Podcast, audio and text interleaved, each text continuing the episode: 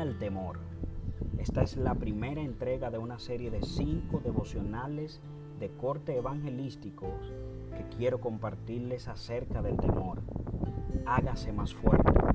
Estamos viviendo en tiempos excepcionales. Nunca he visto al mundo entero tan lacerado por el temor y la incertidumbre. Los expertos y los profetas están opinando sobre lo que significa esto, por qué está sucediendo y cuánto tiempo durará.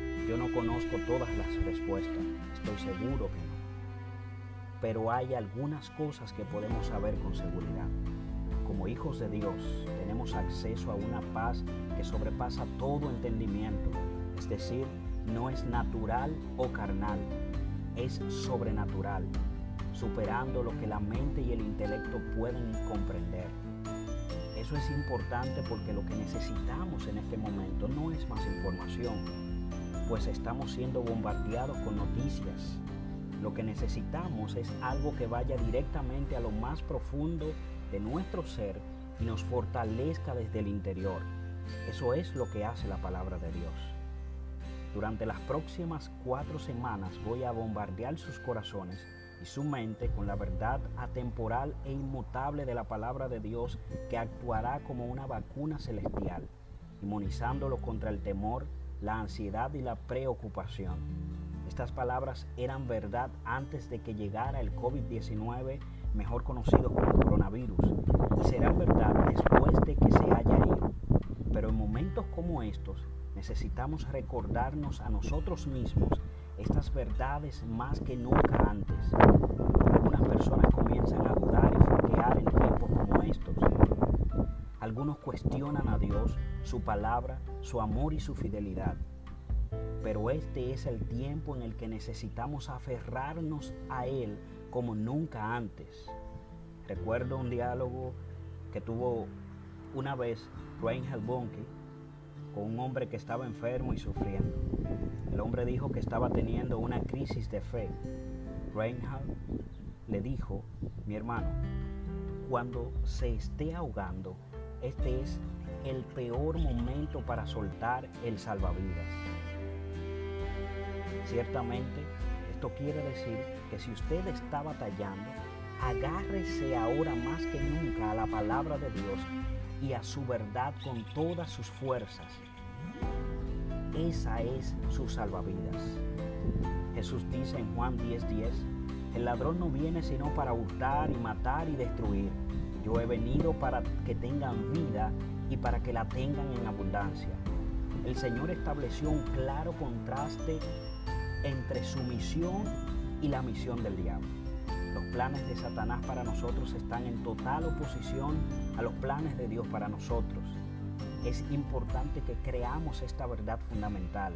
Jesús vino para que podamos tener vida y la tengamos en abundancia. Vemos las declaraciones de su amor por la humanidad a lo largo de la escritura, tanto en sus palabras como en sus acciones, y más profundamente cuando Él entregó su vida su propia vida por nosotros en la cruz. Jesús nos ama, nos ama con amor eterno. Él está por nosotros. Él nos dio su palabra como nuestra roca fuerte en la que permanecer, de modo que cuando el ladrón venga para atacar, podamos mantenernos con una confianza inquebrantable en las fieles promesas de Dios. A menudo lo que hace que las personas sean susceptibles a un ataque del enemigo es el comienzo de dudas e incredulidades en la bondad de Dios y la verdad de su palabra. La inmunidad, por otro lado, es la falta de susceptibilidad, especialmente a algo no deseado o dañino. Satanás sabe que no tiene derecho legal para borrarnos o robarnos o matarnos y destruirnos a menos que pueda persuadirnos para que le entreguemos el poder y la autoridad que Dios nos ha dado como hijos e hijas de Dios. El diablo maquina para engañar a, las masas plantando acusaciones falsas, distorsionando la verdad y con mayor frecuencia empleando tácticas de temor. Utiliza el temor como, como plaga sobre nuestras vidas utiliza el temor porque entiende o este tiende a funcionar muy bien con quienes dudan. Finalmente, quienes sucumben a las incredulidades lo ayudan a él a lograr su misión.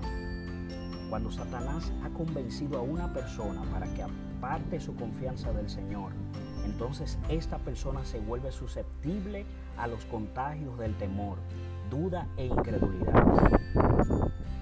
El modo de, de poder ser inmune a estos ataques del diablo es creer profundamente con una fe inquebrantable en Jesús y su palabra. En los días que tenemos por delante vamos a proseguir en la verdad, permanezcamos en la verdad, para que así podamos estar firmes contra todos los ataques, refugiados con seguridad en la victoria que tenemos en Jesús. Cuando una persona es expuesta a un patógeno y sobrevive, su cuerpo aprende a luchar contra ese contagio y se vuelve inmune a ello desde ese momento en adelante. De ahí obtenemos el viejo cliché que dice, lo que no te mata te hace más fuerte. Yo creo que sucede algo muy parecido con nuestro espíritu. A medida que vivimos la vida, venciendo pruebas y dificultades, saliendo victoriosos, caminando de la mano con Jesús, nos hacemos más fuertes, más duros espiritualmente y más resistentes en la fe, pues ejercitamos nuestros sentidos espirituales. Por eso, un periodo como el que estamos experimentando ahora es tan importante. Puede ser un terreno de entretenimiento para las batallas o de entrenamiento para las batallas más importantes que llegarán en el futuro.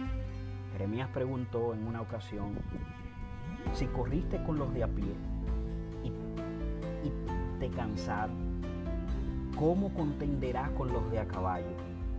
Y si en la tierra de paz no estabas seguro, ¿cómo harás en la espesura del Jordán? Jeremías 12:5. Acompáñame, amigo y hermano que me escucha.